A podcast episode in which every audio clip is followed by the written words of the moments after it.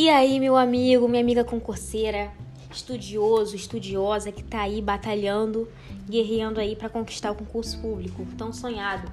Hoje a gente vai falar de lei de drogas, um assunto extremamente polêmico para as bancas. Então é por isso que eu já vou até destacar aqui que vai ter algumas questões que não vai valer muito a pena se aprofundar tanto, porque não vai ser tão comum assim a gente ver a banca destrinchar tanto, né? Então, iniciando, né? O que, a lei de drogas considera droga?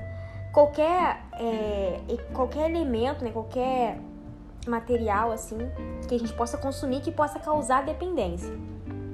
Então tá relacionado em lei especial, né, que é regulada pela Anvisa. É a portaria número 344 de 98.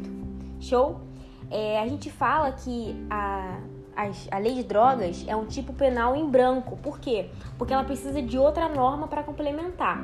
Quando a gente fala de droga e tudo mais, não, isso pode, tem que ser é, uma, a gente tem que pensar em uma definição o máximo restrita possível. Beleza? Então por isso que a gente fala que é uma norma penal em branco. E a gente fala que é uma norma penal em branco heterogênea porque é uma norma com uma portaria, né? Se fosse uma norma com outra norma, não seria heterogênea, seria homogênea. Mas, é, como é complementada por uma portaria, a gente fala que é uma norma penal em branco é, heterogênea. Show? Então, a gente vai ter aí inicialmente uma ressalva, né, para quando a gente fala de normas, né? Primeiramente, né, a lei de drogas ela vai falar do CISNAD, que é o Sistema Nacional de Políticas é, das Drogas. E esse CISNAD, ele é um conjunto de projetos e ideais, assim, que estão estabelecidos pela, que são estabelecidos pela lei de drogas, né? Que eles vão falar principalmente sobre a prevenção né, e a reinserção dos usuários na sociedade e também vai falar da repressão. O que é mais interessante pra gente é a parte que fala da repressão. Porque quando fala da repressão, a gente começa a entrar no assunto de, de é, quantidade de pena, né, de anos, jurisprudências, STF, STJ. Show? Mas assim, sobre prevenção né, e reinserção de, dos usuários é bom a gente saber só assim os conceitos, né? É, e vai, isso vai estar amparado pelo artigo 4 e 5 que são os artigos que eles falam assim mais é, exclusivamente do que, que seria o CISNAD, né? Que, que, e quais são os ideais do CISNAD, o que, que, o, CISNAD, o que, que o CISNAD prega, tá? E esse CISNAD ele vai atuar em âmbito federal, distrital, estadual ou municipal. É, então, quando a gente fala de droga, né, a gente a, a, ressalva, a ressalva principal que a gente vai ter vai ser é, quando a gente tiver autorização legal é, e regulamentar e uso estritamente ritualístico religioso. Então essa é a ressalva exclusiva que fala do artigo que fala é, qual vai ser o caso, né, de que não vai ser proibido é, o consumo das drogas. Show? Então agora a gente vai partir. Ah, antes disso eu vou falar sobre as plantações, né?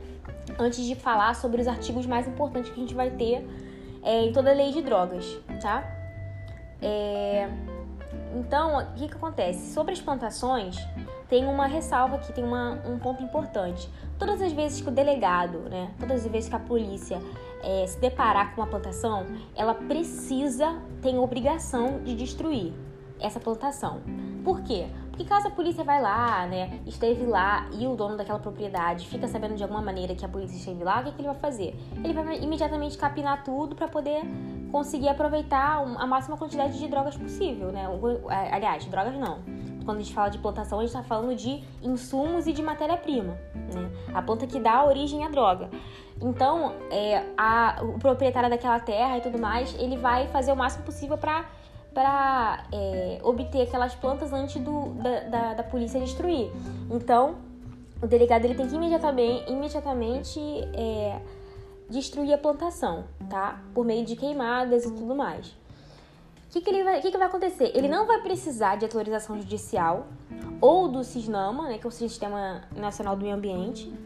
É, mas antes de destruir, ele deve ele deve prestar atenção nas, regula nas leis do Cisnama e tudo mais, ou seja, ele tem que fazer aquela destruição dentro do, dos dentro do que está previsto, né? ele não pode simplesmente, vamos supor, é, pensa em um lavrado que tem um monte de, de mato seco, um monte de, de, de, de gramíneas secas que vão ajudar o fogo a se alastrar, por exemplo. O delegado, não, a polícia não pode sair chegando tacando fogo.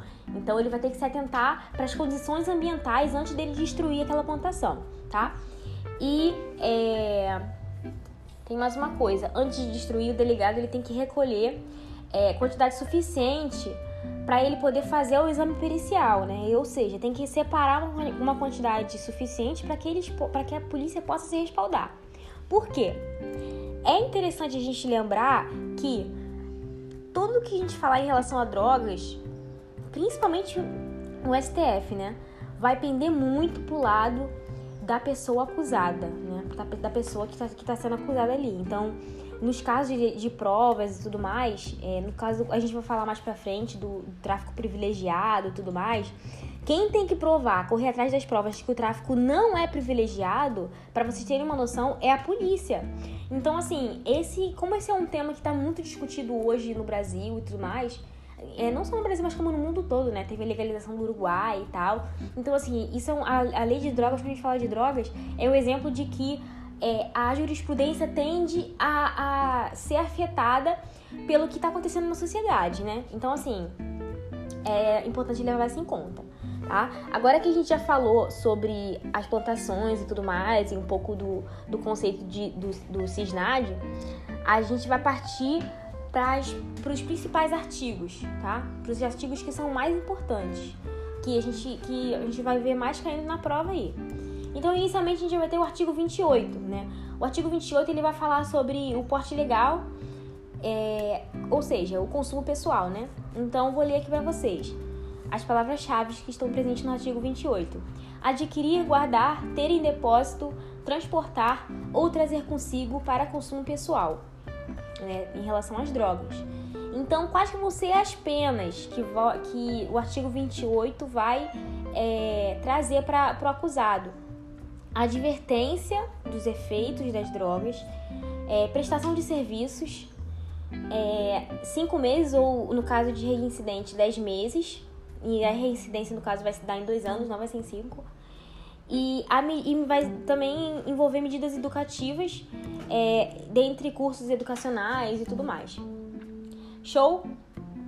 É, como, a gente pode ver aqui, esse artigo 28, ele fala de um crime, né? é o, o porte ilegal, tá falando de um crime. Sendo que as penas desse artigo 28, elas são muito brandas. Então, assim, é um crime, mas ele tem as penas muito brandas. É, isso e a gente fala, né, o, de acordo com a jurisprudência da STF, foi determinado que houve a despenalização do artigo 28. Tem alguns doutrinadores que citam a descriminalização, mas isso não é verdade, porque o artigo 28 para fins legais, ele continua sendo considerado é, crime, beleza, gente? Ele não virou contravenção penal e tudo mais, enfim, ele é crime, tá? Sendo que houve, segundo o STF, uma despenalização, tá? Ou uma desprisionalização, mas o mais comum é despenalização, tá? E caso o agente se recuse, né, a, a sofrer essas penas aí, vai ter uma, uma admoestação verbal e multa. Show? Isso foi o artigo 28. É, tem uma situação que é muito importante falar. O que acontece? Quando a gente tem um crime, uma pessoa, né, um agente, que ele comete um crime e depois uma contravenção penal, é considerado reincidente. Se ele comete um crime e depois um crime, ele é considerado reincidente também. E se ele comete uma contravenção penal e depois uma contravenção penal, é considerado reincidente também. Mas se ele cometer uma contravenção penal e depois ele for considerado, ele, aliás, depois ele for ele cometer um crime, ele não não vai ser considerado reincidente, tá? Isso aí é do legislador, foi lá, eles decidiram isso. Isso aí veio deu na cabeça deles, tá? É assim. No caso do artigo 28, vamos supor que o cara ele é, é condenado, né, no artigo 28. Ele é, aliás, ele é acusado, né, ele é processado pelo artigo 28 por é, posse é, ilegal, porte porte ilegal de drogas. O que, que vai acontecer se depois ele, ele, ele for acusado de tráfico ilegal, tráfico ilícito de, ilícito de drogas? É, não, não vai ser considerado reincidente, tá? Por quê? Ah, mas nesse caso não seria um crime depois um crime? Sim, mas o artigo 28, só o artigo 28, ele tem uma exclusividade. Por quê? Ele vai ser considerado, para essa finalidade, uma contravenção penal. Por quê? Porque ele tem as penas muito brandas. Então a jurisprudência considerou que o artigo 28 ele vai ter efeitos de contravenção penal, mesmo sendo um crime. Então, se uma pessoa cometeu o artigo 28 e depois cometeu um crime, ela não vai ser considerada reincidente, tá? Continuando, continuando. É, agora a gente vai ter o artigo 33 caput dele. Inicialmente a gente vai falar sobre o caput dele. Fala sobre o que? Fala sobre a mercância, né? O tráfico ilícito de drogas, né? E o que, que vai ser o artigo 23? Como é que a gente vai definir ele? Ele vai ser um tipo penal misto alternativo. Por que isso? Porque se você praticar mais de uma ação que está prevista no caput do artigo 33, não vai implicar em concurso. Como assim? Ele fala um monte de. tem um monte de verbos, né? Você transportar, você vender, né? Tem diversos verbos. Gente, são 18 verbos. É... Se, eu, se eu transportar, por exemplo, se eu distribuir e se eu vender, não vai ter concurso. Eu não vou ter aumento de pena por causa disso. Por quê? Porque ele é um tipo penal misto não vai implicar em concurso, não é acumulativo, entendeu? Se eu fizer um dos 18 verbos que estão previstos no caput do artigo 33, ou se eu fizer cinco dos 18 verbos, eu vou estar cometendo o mesmo crime do mesmo jeito, tá? O que vai ter de, de aumento de pena e tudo mais vai ser fatores externos, vai ser outras coisas que vai ter em, nos outros incisos. Show de bola? Então ele vai ser um tipo penal misto alternativo, tá? Ah, e mais uma coisa, ele independe de lucro, independe de lucro. Lembrem, lembrem disso. Por quê? Somente negociar ou distribuir gratuitamente já constitui crime, no caso do artigo é, 33 caput. Show de bola? Agora partindo para o parágrafo 4 do artigo 33 ele fala sobre o tráfico privilegiado. Gente, o tráfico privilegiado é uma matéria saindo do forno assim para prova. É muito fácil de cair, é muito provável de cair. Tá? O que, que fala o tráfico privilegiado? O, o que, quando a gente fala de tráfico privilegiado, a gente está falando de causas de diminuição de pena. Então, quando você tem um tráfico privilegiado, você tem um tráfico que aconteceu uma série de fatores que a gente vai falar em, é, a seguir aconteceu uma série de fatores e por causa desses fatores a gente vai implicar na redução da pena da pessoa.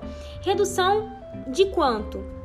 Redução de um sexto a dois terços da pena. Show? Um sexto a dois terços da pena. Isso aí é importante lembrar. Essa quantidade. Artigo 33, parágrafo 4 o que, que vai constituir, o que, que eu preciso fazer para eu ter um pará, parágrafo, tô trocando as palavras, para eu ter um, eu ter um tráfico privilegiado. Então, quais são os requisitos? Os requisitos são quatro. Então, primeiro, tem que ser agente primário. Segundo, tem que ter bons antecedentes. Como assim bons antecedentes? É, não pode ter nada, com, eu não posso ter nenhuma acusação é, com nenhum processo, né, com trânsito em julgado que tenha definido que tenha me declarado culpado, tá? Então tem que ter bons antecedentes. É, por exemplo, se eu assaltei uma loja há 20 anos atrás, eu vou ter bons antecedentes? Não, porque já tive trânsito em julgado, fui considerada culpada. Show? Bons antecedentes. Terceiro, é, não pode se dedicar à atividade criminosa. Ah, essa atividade criminosa ela tem que estar relacionada a tráfico? Não, não precisa estar relacionada. Pode ser qualquer coisa, assalto, uma armada, é, tráfico de pessoas, qualquer coisa, qualquer atividade criminosa, tá?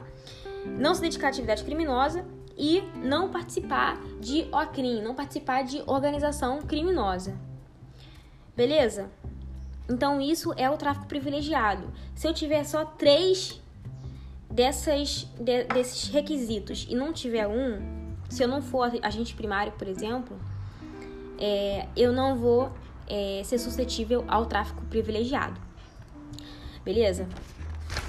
A gente vai falar agora. Fala agora ou falo depois? Sobre jurisprudência. Eu vou deixar para falar por último, acho melhor. Sobre a, jurisprudência do STF e do STJ em uma situação específica. Agora a gente vai partir para o artigo 44, tá? O que, que o artigo 44 fala? Ele fala sobre os, os artigos, os crimes que estão nos artigos é, 33, caput, parágrafo 1 e dos crimes dos artigos de 34 a 37. Ele vai falar, o artigo 44 vai falar que esses crimes eles são inafiançáveis, que não há graça, sursis, indulto ou anistia tá? Ele também fala sobre sobre liberdade provisória, concessão de liberdade provisória, mas isso aí é uma, uma, mini, uma mini polêmica que a gente vai falar daqui a pouco. O que, que é sursis? Só para abrir um parênteses aqui. Sursis é suspensão condicional da pena, tá?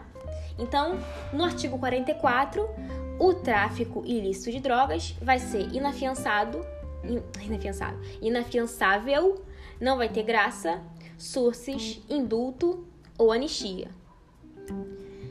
Ele fala também sobre é, a concessão de liberdade. Ele proíbe também, ele fala que, esse artigo ele fala que não vai ter a, a concessão da liberdade provisória, tá?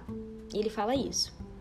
Porém, o STF, que é a Fátima, Lembra que o STF é a Fátima e o STJ é o José. Por quê? O STF sempre tende a ser mais benevolente, né? Em relação às jurisprudências. E o STJ, que é o José, sempre tende, a ser mais firme, mais técnico, digamos assim, nas jurisprudências. Então, o STF, ele determinou que... É, ele determinou a proibição da no caso, ele, ele. Última forma, gente, desculpa aí. Ele determinou que, que a proibição da concessão de liberdade provisória é inconstitucional. Gente, mas como assim? É, eles falaram que você proibir é, a concessão de liberdade, você não conceder liberdade para o julgado porque, por crime de tráfico ilícito de drogas é inconstitucional. Você não conceder liberdade é inconstitucional, tá? Sendo que, claro, vai ter casos e casos, e você falar, você determinar que é, é proibido isso, você está meio que tirando a voz do juiz. Né? Você está tirando a capacidade do juiz dele avaliar toda a situação. É a mesma coisa que é, a concessão da pena, é, da pena irrestritiva de direito. Isso aí também é um segundo parágrafo desse do artigo 44 é o segundo parágrafo. E ele fala o seguinte: é, é vedada a conversão da pena em restritiva de direito. Ele limita, ele está limitando a capacidade de avaliação do caso pelo juiz, correto? Então ele fala, né? É vedado a capacidade, a, a, é vedado a conversão da pena em restritiva de direito. Ele fala isso. Sendo que essa parte que foi vedada, que, que a lei está vedando, também o STF determinou que é inconstitucional. Não tem como você vedar essa conversão da pena, porque o juiz ele tem que, ele tem que considerar né, do, toda a situação ali, ele vai considerar os requisitos que, que essa pessoa fez, em como, é, como que se deu essa, essa, esse tráfico, se foi é, se, se teve alguma situação passível de aumentar a pena. Então, assim, desculpa, ele vai ter que analisar, né? Tudo que tá acontecendo ali. E quando você fala que tá vedado isso, você tá tirando a possibilidade do juiz de analisar, tá? Então, só para lembrar aqui que o STF, ele determinou que a proibição da concessão da liberdade provisória é inconstitucional, tá? E a conversão da pena em restritiva de direito ser vedada também é inconstitucional, tá? Essas duas coisas são inconstitucionais. Ele revogou aí duas proibições que estão previstas no artigo 44. E agora, o último artigo é o artigo 40. É, ele vai falar sobre as penas, né? Do artigo 33 ao 37.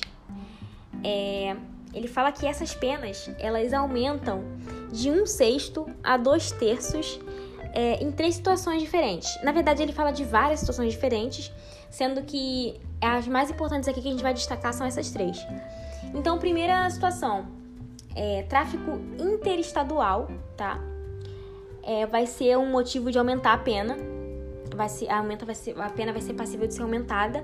E de acordo com a súmula 587 do Supremo Tribunal de Justiça, do Superior Tribunal de Justiça, é, ela fala, essa súmula, ela fala que não precisa cruzar a fronteira, tá? Você não precisa transpor a fronteira no caso de tráfico interestadual. Ou seja, Carlos foi encontrado em um ônibus é, que tinha um, um ônibus em Londrina que tinha destino ao Rio de Janeiro e ele foi é, a, a PRF parou esse ônibus e fez a revista de todos os passageiros e encontraram a mochila de Carlos cheia de cocaína. Ele pode ser julgado como a pena dele ela pode sofrer o aumento de um sexto a dois terços, visto que, que foi uma tentativa de tráfico, tráfico inter, interestadual, ou não vai se aplicar nesse caso, porque ele não chegou a cruzar a fronteira? Claro que vai ser aplicar, aplicável, por quê? Porque de acordo com a súmula 587 do STJ, é, você não precisa de fato é, transpor a fronteira, tá? E a gente vai ter a segunda situação, que vai ser transnacionalidade, tráfico na transnacionalidade, e vai ser a mesma ideia, mesma ideia que o tráfico interestadual. A gente vai ter a súmula 607 do STJ também, é, que vai falar que não precisa transpor fronteira para se consumar, tá? Lembrando, lembrando, mesma situação. É, Edivalda foi encontrada no aeroporto é, com 20 é, cápsulas de cocaína no seu estômago, com a intenção de transpor. Ela estava indo para os Estados Unidos, para Miami, para poder fazer o tráfico internacional de drogas. Ela vai responder ou não? Porque ela foi encontrada no Brasil, ela ainda não chegou a cruzar a fronteira. Vai responder ou não por tráfico internacional? Sim, vai responder sim. Por quê? Por, por, porque, de acordo com a súmula 607 do STJ, não precisa transpor a fronteira para poder se consumar é, tráfico internacional de drogas. Show de bola? Agora, último aspecto aqui que a gente vai levantar é você vender droga dentro de é, nas dependências ou imediações de uns lugares específicos. Cara, são uma porrada de lugares, tá? Vou começar falando aqui a lista dos lugares: estabelecimentos prisionais, estabelecimentos de ensino, estabelecimentos hospitalares, sedes de entidades estudantis, sociais, culturais, recreativas, esportivas ou beneficentes, locais de trabalho coletivo, recintos onde se realizem espetáculos ou diversões de qualquer natureza, estabelecimento de serviços de tratamento de dependentes de drogas ou de reinserção social, unidades militares ou policiais e transportes públicos. Abrir um parênteses aqui para o caso de transporte público. Se for no transporte público, tem que caracterizar tráfico, porque se a pessoa é, for encontrada no transporte público simplesmente portando, não vai ser considerado. É, pode, pode né, não ser considerado tráfico, né? Pode ser considerado, dependendo da situação, é, consumo pessoal. Então, precisa caracterizar tráfico, tá? Para é, pra, no caso de dentro do transporte público. Mas o que, que, eu posso dizer aqui sobre todos esses lugares que eu já falei, que eu acabei de falar, né? Que são motivos de aumento da pena, de acordo com o artigo 40. E lembrando, de um sexto a dois terços da, da pena. Por que que, por que, que, eu, o que, que eu posso falar de todos esses lugares? Cara, é só você pensar no seguinte: quais lugares que seriam é, que seriam aberrações, assim, que seriam é, como é que eu posso dizer? Que fogem da ética, né? Quais seriam os lugares que fogem da ética para você fazer um tráfico de drogas?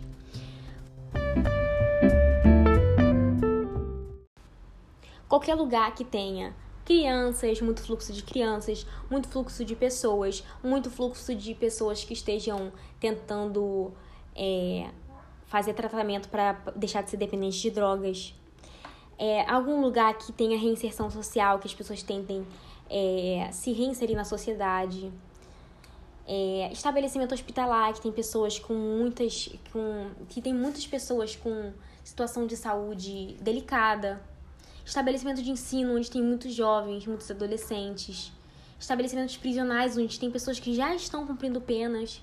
Entendeu? Então, assim, é só você pensar é, como que, onde que seria uma coisa extremamente. onde que seria um tráfico de drogas ainda mais imoral, ainda mais antiético do que um tráfico de drogas normal, na casa de uma pessoa, por exemplo. É só você pensar nesses lugares, né?